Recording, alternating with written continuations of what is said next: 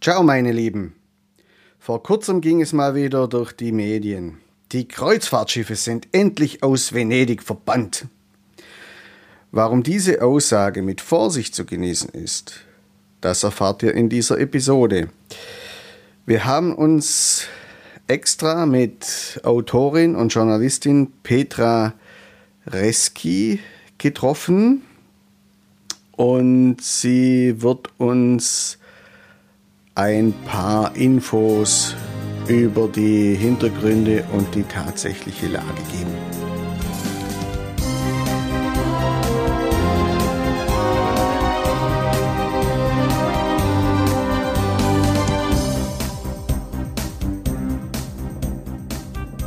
Hallo, ich bin Chris, Fotograf und Podcaster. Eigentlich veranstalten wir Fotokurse und Fotoreisen. Allerdings gibt es zu jedem Ort, an dem wir präsent sind, einen Podcast. Für Irland ist das Erlebnis Irland. Für Venedig und Italien ist das Erlebnis Venedig. Unsere Podcasts sind dazu gedacht, nicht nur Tipps für spannende Locations zu geben, sondern euch auch ein Gefühl für die jeweilige Umgebung zu vermitteln. Gerade in Venedig scheint das zu Karneval besonders nötig zu sein. Denn dort schieben sich zusätzlich zu den normalen Touristenmassen noch viel mehr durch die engen Gassen. Und auch bei den Shootings mit den Masken geht es sehr eng zu und es treibt durchaus spannende Blüten. Absperrungen werden missachtet und andere Fotografen einfach mal abgedrängt.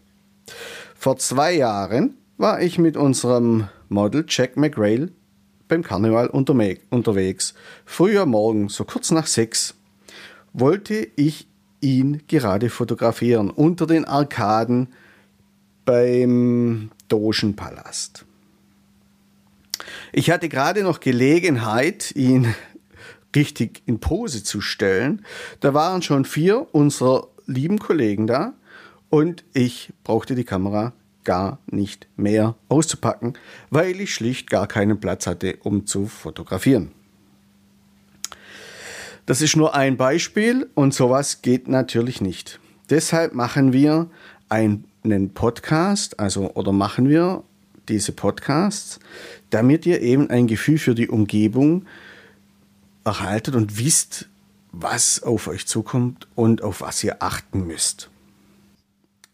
Venedig ist nicht nur ein Fotoset, sondern eine Stadt, in der echte Menschen leben. Ein Ökosystem, in das wir einbrechen, in dem es schon genug andere Probleme gibt. Auch so ist das Leben schon schwierig in dieser Stadt. Nicht nur, weil die Straßen Tag für Tag von Touristen verstopft sind und es fast kein Vorankommen gibt. Leben ist auch umständlich und teurer weil alles übers Wasser hergeschafft werden muss. Man kann nicht einfach mal eben zum Discounter fahren mit dem Auto, einkaufen und das Auto dann bequem vom Haus abstellen zum Ausladen. Nein, alles muss zuerst hergeschafft werden. Arbeitsstellen gibt es wenig, außer halt dem Tourismus. Deshalb verlassen auch viele Venezianer die Stadt und ziehen aufs Westland, zum Beispiel nach Mestre. Ihre Wohnungen waren an Touristen, in, waren an Touristen vermietet bzw. in Touristenunterkünfte umgewandelt. Ähm, Stichwort Airbnb. Auch politisch ist Venedig nicht unabhängig, sondern bildet eine Einheit mit Mestre und weiteren Gemeinden auf dem Festland, sodass der Ausverkauf auch politisch schwer zu stoppen ist, da nicht gewollt. Ich meine, wer schlachtet schon die Kuh, die man melken will. Dagegen kämpft Journalistin Petra Reski, die ich heute für euch im Interview habe. Verfolgt man in den Medien, wird immer wieder laut verkündet, es dürfen keine Kreuzfahrtschiffe mehr in die Stadt Venedig einfahren, beziehungsweise durch den Canale Grande einfahren. Verfolgt man dann die Medien weiter, ein paar Tage später sieht man dann wieder, wie ein solches Koloss höher als der Campanile durch den Canale Grande fährt. Was ist da los? Das haben wir unsere Interviewpartnerin Petra Reski gefragt. Also ähm, erstmal dafür, sind dafür verantwortlich ähm, die großen Lobbyverbände, der vor allen Dingen der Kreuzfahrtindustrie, die ihre Interessen hier gegen die Interessen der Venezianer durchsetzen. Aber am Anfang äh, der ganzen Geschichte steht vor allen Dingen ähm, also die, der Untergang der Costa Concordia. Kurz danach, ein Jahr danach, gab es ein Dekret hier in, Italien, hier in Venedig, ähm, dass die Kreuzfahrtschiffe nicht mehr am Markusplatz vorbeifahren durften. Es, hätte dann einen, sie hätten dann einen anderen Weg über einen noch auszugrabenden Kanal nehmen sollen. Dazu ist es aber nie gekommen. So, um es jetzt kurz zu machen, jetzt wurde wieder ein neues Gesetzesdekret ver veröffentlicht, was aber genauso mit zwei nicht zu realisierenden Möglichkeiten nur spielt.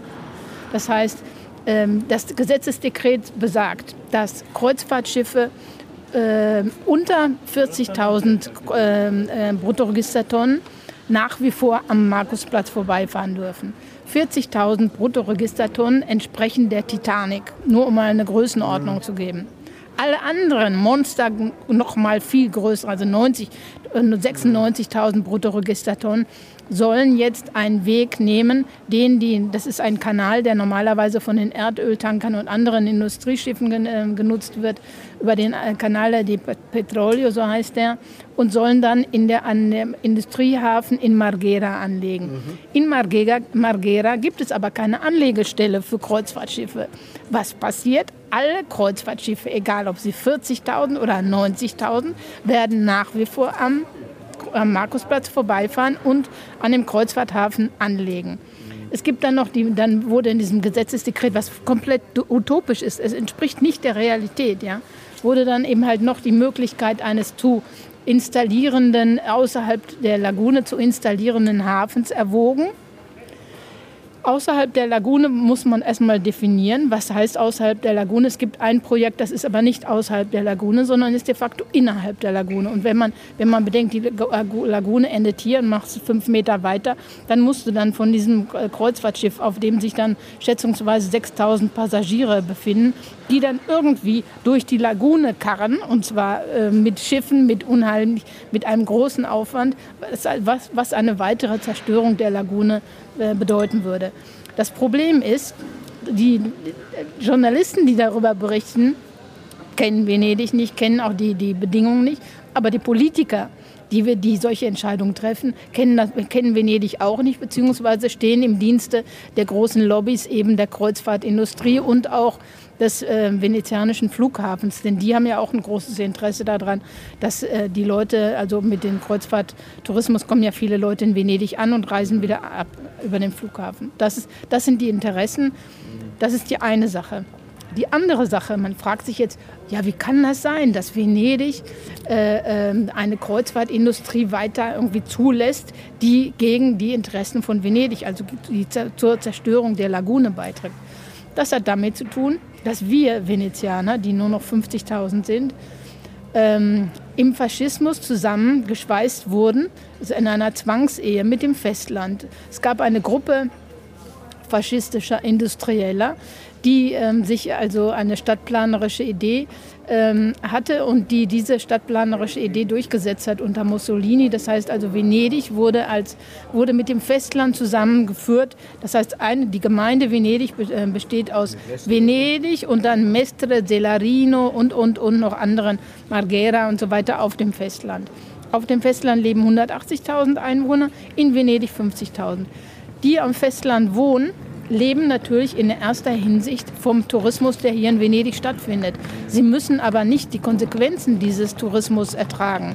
Demzufolge, wenn ein Bürgermeister in Venedig gewählt wird, und jetzt haben wir einen Bürgermeister, der wie alle anderen Mitglieder des Stadtrats nicht in Venedig wohnt, nie in Venedig gewohnt hat, ja, ähm, trifft er natürlich irgendwie Entscheidungen, die nicht im Interesse von Venedig sind. Ganz abgesehen davon, dass es sich dabei um einen Unternehmer handelt, der vor allen Dingen seine eigenen Interessen durchsetzt.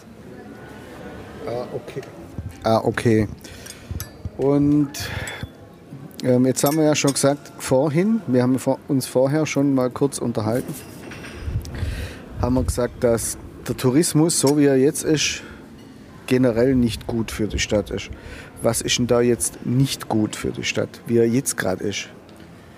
Also wir reden hier von einem Tourismus, der in normalen Zeiten, und das wird spätestens wie in laut Ankündigung im Herbst auch wieder so sein, spätestens ab Herbst äh, dieses Jahres, der in normalen Zeiten 30 Millionen Touristen nach Venedig spült. Von diesen 30 Millionen sind ungefähr 90 Prozent Tagestouristen. Diese Tagestouristen essen nicht in Venedig, sie trinken nicht in Venedig, sie kaufen nichts in Venedig. Das heißt also, die Venezianer, die vom Tourismus leben, können von dieser Art von, von Tourismus überhaupt nicht leben. Es ist ein Tourismus, von dem vor allen Dingen große äh, internationale Konzerne leben, wie zum Beispiel Airbnb. Airbnb hat dazu beigetragen, dass äh, inzwischen es fast unmöglich ist für normale Familien in Venedig eine Wohnung zu finden, weil jeder, der eine Wohnung hat oder vielleicht von seinen Eltern geerbt hat und irgendwo auf dem Festland wohnt, sich natürlich sagt, warum sollte ich die an Venezianer vermieten, die ich am Ende nicht mal rauskriegen könnte aus der Wohnung, sondern ich werde das als Airbnb vermieten, wo ich dann irgendwie pro Wohnung äh, 1000 Euro pro Tag einnehmen könnte beispielsweise. Ähm, und dieses geschieht natürlich vermehrt. Das heißt also, Venedig ist übrigens die Stadt mit den meisten Airbnb-Wohnungen in Italien, ja. Mit den meisten. Und es wurden hier ganze Straßenzüge aufgekauft, also ganze Häuser. Und das heißt also, ein, ein Besitzer hat beispielsweise 112 Wohnungen, ja. Damit sind, wird natürlich, äh, obendrein ist das auch noch steuererleichtert. Die bezahlen nur 25 Prozent Steuern, also viel, viel weniger als, in, als normalerweise in Italien versteuert wird. Ähm, und da ist natürlich auch die Möglichkeit, Geld zu waschen, natürlich auch noch obendrein irgendwie sehr interessant. Das heißt also, diese Art von Tagestourismus und Airbnb-Tourismus beispielsweise ist ein Tourismus, von dem Venedig in keinster Weise äh, leben kann. Und das heißt, langfristig ist dieser, natürlich macht dieser Tourismus, dieser zerstörerische Tourismus auch das Leben, das tägliche Leben hier unmöglich in dem Sinne von, dass es ähm, kaum noch Leben, Läden des täglichen Bedarfs gibt. Das heißt also, wenn wer hier wohnt, der hat natürlich irgendwie schon große Schwierigkeiten, alleine ein ganz normales Leben zu führen, in dem Sinne von, es wurden Schulen geschlossen, die Ämter wurden aufs Festland verlegt, mehr und mehr. Es ist also für Venezianer auch noch ein beschwerlicheres Leben geworden, ganz abgesehen jetzt davon, sich täglich durch Reisegruppen durchkämpfen zu müssen. Und, und das ist auch noch wichtig für Venedig-Liebhaber, ich habe das eben halt gemerkt, gerade in dieser Zeit ähm, der, der, der Pandemie. Äh, letztes Jahr kamen zum Beispiel im Sommer sehr viele äh, Venedig-Liebhaber, die mir dann gesagt haben, wir kommen jetzt erst wieder mal nach Venedig, weil wir Venedig in den normalen Zeiten nicht mehr ertragen haben. Und das ist das Kontraproduktive daran. Das heißt also, dass dieser zerstörerische Tourismus, dieser Overkill an Tourismus, die wirklichen Venedig-Liebhaber, die sich, die länger kommen, die nicht nur einen Tag kommen, die sich wirklich für die Stadt interessieren, für diese Lebensform und für die Kultur interessieren, dass die eben halt nicht mehr kommen. Ich habe auf ihrer Homepage gelesen, es gibt bei der Rialto, ich weiß jetzt den Namen nicht, Apotheke, da wird angezeigt, wie, ja genau, äh, wie viele Venezianer die Stadt verlassen haben. Auf was bezieht sich das? Da steht was um, um die 50.000 jetzt gerade. Allgemein oder nur in einem bestimmten Zeitraum? Nee, das ist, das ist immer die aktuelle Einwohnerzahl, die da gemeldet das wird in der Apotheke. Das ist die Einwohnerzahl. Also das, was jetzt in Venezianern noch in Venedig lebt. Genau. Weil das steht leider nicht dabei, das wäre vielleicht, wär vielleicht ganz gut. Zahl, also eine, steht nur eine Zahl, das ist eine Leuchtanzeige in der Apotheke genau. Morelli. Und da stehen jetzt eben halt 50.000 und ich, äh, bald sind wir da drunter, wenn wir nicht schon da drunter sind. Ne? Also in den Jahren, ich bin jetzt seit 30 Jahren, lebe ich in Venedig und pro Jahr verlieren wir, haben wir 1000 Einwohner verloren. Das heißt also, als ich kam, gab es sogar noch viel mehr, gab es noch mehr als 80.000 Einwohner in Venedig, Es waren glaube ich 85.000 und das heißt also 35.000 Einwohner haben wir in diesen 30 Jahren verloren. Und wie viel waren es denn früher mal? 180.000 in Venedig, also Venezianer. Venezianer. Und, äh, und mit dem Verlust, also dieser, es ist ja nicht so, dass in Venedig wie in anderen Städten ähm, es wird ja immer wieder dann auch noch diese Lüge, diese Propagandalüge erzählt, äh, Venedig sei ein historisches Zentrum. Venedig ist kein historisches Zentrum. Venedig ist Venedig. Es ist eine Stadt, die selbstständig lebt, für sich und immer gelebt hat in der ganzen Geschichte. Venedig ist nicht das historische Zentrum von whatever. Ähm, also man kann es nicht vergleichen beispielsweise mit der, mit der Entwicklung von Städten wie Florenz oder Rom, wo es irgendwie tatsächlich ein historisches Zentrum gibt und viele Außenbezirke. Ähm, aber selbst da ist es so, in Venedig ist ja nicht mal diese, was in, in anderen Städten äh, passiert ist, also dass äh, diese Gentrification, das heißt also, dass beispielsweise Viertel in der Struktur sich verändert haben, weil Wohlhabendere eingezogen sind und sich dann die Struktur eines Viertels verändert hat. Das, das gab es in Venedig gar nicht, sondern hier in Venedig wurden die Einwohner Venedigs durch Touristen ersetzt. Und das ist das Tragische daran. Ja gut, aber wie ist es denn, wie würde jetzt, das habe ich vorher schon mal gefragt, eine, eine bessere Form, eine verträglichere Form von Tourismus aussehen? Also Sie bedenken also, wir, wir, bedenken jetzt mal, dass hier 30 Millionen Touristen pro Jahr einfallen, ja, in normalen Zeiten. Und dann könnte man ja annehmen, dass es hier ein ganzes Heer an Tourismusexperten damit beschäftigt wäre, diese Massen in irgendeiner Weise in den Griff zu kriegen, ja. Stattdessen ist es aber so, dass hier, es gibt eine einzige Stadträtin für Tourismus, die kein Englisch spricht, by the way. Und ähm, es gibt keinerlei Initiative, auch nur ansatzweise, zu versuchen, ähm, diese, den Tourismus in Bahnen zu lenken. Ja.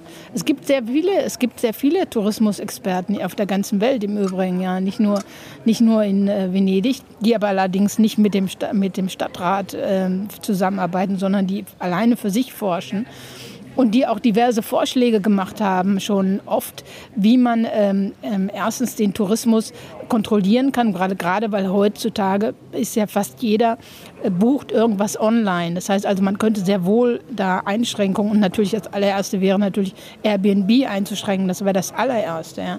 Und man könnte auch, ähm, es gab mal den Vorschlag, den ich irgendwie ganz interessant fand, nur so ein Vorschlag unter vielen, dass der Zugang zum Markusplatz, denn Tagestouristen wollen ja alle nur eins. Sie wollen ein Selfie am Markusplatz machen, auf der Rialto-Brücke oder, oder äh, äh, an der, auf der Seufzerbrücke. Das heißt also, man könnte beispielsweise rein theoretisch aber es gibt noch viel bessere und auch ausgefeiltere äh, Konzepte, aber nur so als Beispiel, den Markusplatz äh, zugänglich machen, nur für jemanden, der sich länger in Venedig aufhält drei Tage oder so, sondern äh, und äh, also Tagestouristen müssten dann extra den Zugang zum Markusplatz buchen.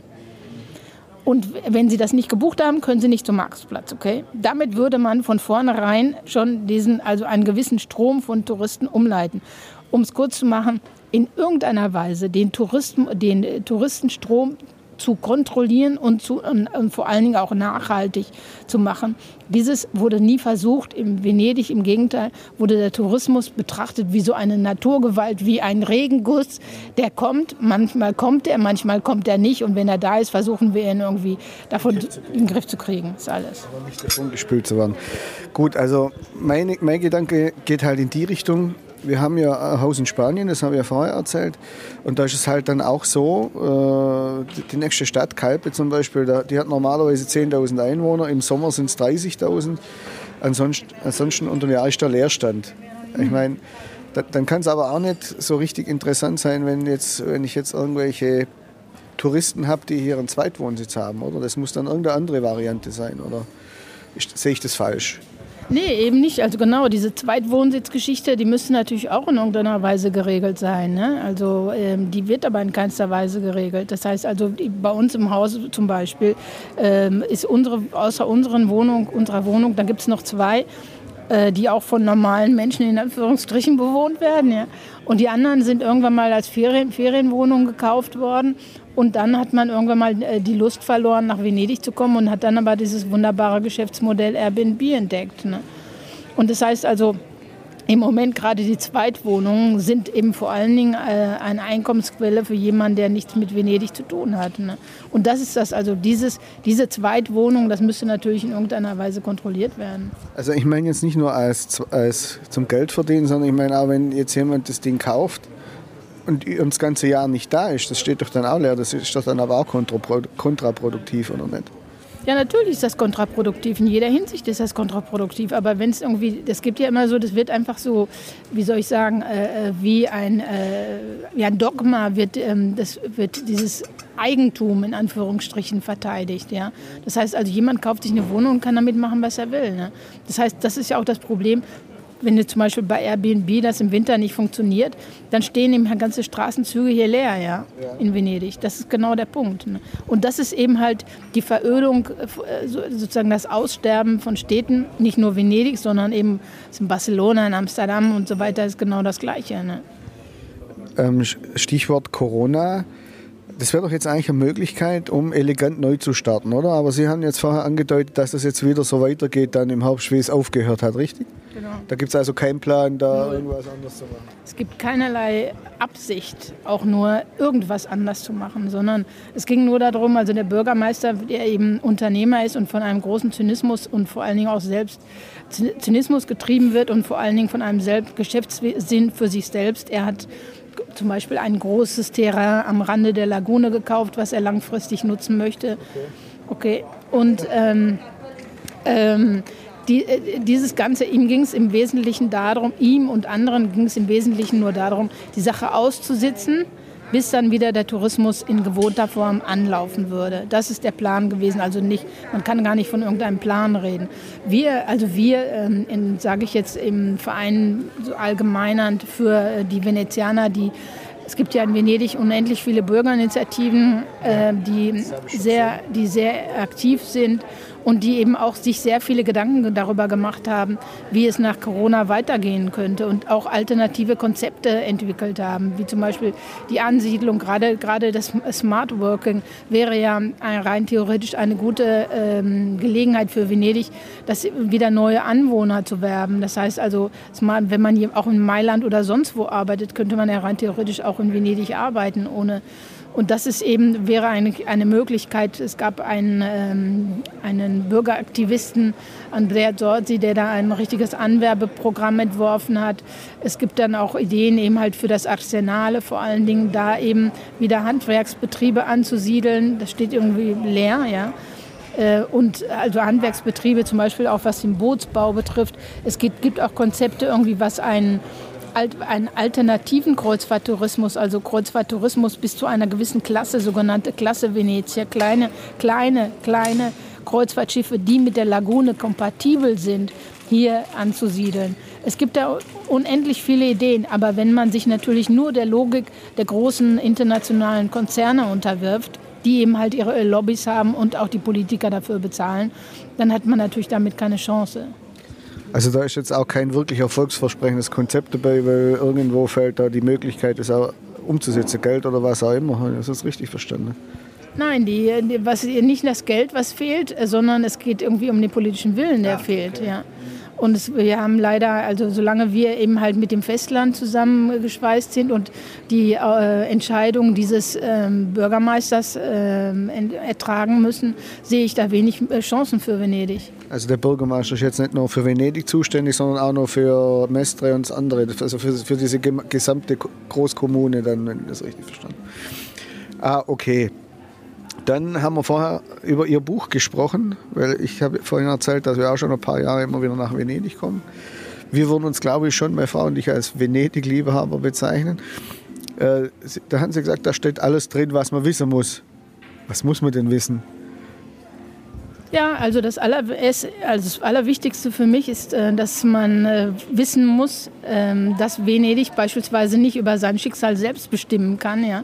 Diese ganzen äh, Hintergründe habe ich da versucht zu erklären und ich habe vor allen Dingen versucht zu beschreiben, wie das für die Venezianer ist, wenn sie sehen, dass das tägliche Leben hier im Grunde ausgerottet wird. Und das ist ja eben halt ein Punkt, der vor allen Dingen eben auch Venedig-Liebhaber betrifft, äh, denn die kommen ja nicht nur, um äh, ein Gebäude zu bewundern, sondern eigentlich kommen sie ja auch wegen der venezianischen Lebensart, zu der beispielsweise auch die Küche ähm, gehört, also Gastronomie, ähm, die auch nicht mehr von Venezianern betrieben wird, also immer nur in Minderheit, sondern von Chinesen, Albanern und sonstigen. Ähm, und äh, dieses, diese ganzen Sachen sind natürlich irgendwie für, für also das habe ich versucht in meinem Buch zu beschreiben und, zu, und vor allen Dingen die Gründe eben dafür auch zu nennen. Und dass viele Venezianer sich auch einsetzen dafür, also diesen, den, den Rest des täglichen Lebens hier zu verteidigen.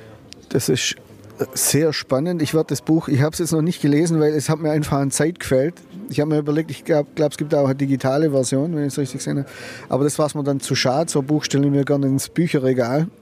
Also habe ich gerne in der Hand. Und also, aber ich werde es mir auf jeden Fall holen, wenn ich wieder daheim bin. Ich habe gesehen, Sie beschäftigen sich schon generell mit relativ ernst, ernsten Themen, beziehungsweise die können auch, kann ich mir vorstellen, dass sie teilweise auch unbequem waren. Zum Beispiel Mafia ist auch ein Thema. Ne? Und ich weiß jetzt nicht, ob ich das richtig verstanden habe. Das reicht dann bis Deutschland oder äh, das habe ich jetzt, da ist mir dann leider irgendwann mal Zeit ausgegangen, das nachzurecherchieren. Oder bezieht sich das? Das bezieht sich nicht nur auf Italien, ne?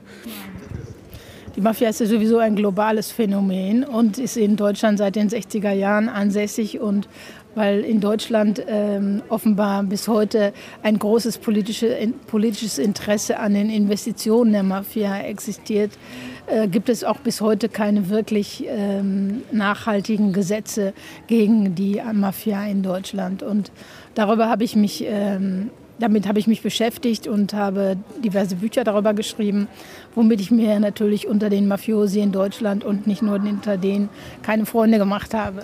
Ja, das kann ich mir vorstellen. Vor allem kurz vor mir hierher gefahren sind, ich glaube in der Woche vorher, letzte Woche, war, glaube ich, sogar bei uns in der Gegend der Razzia in diese Richtung am Bodensee. Da ging es um Nudeln.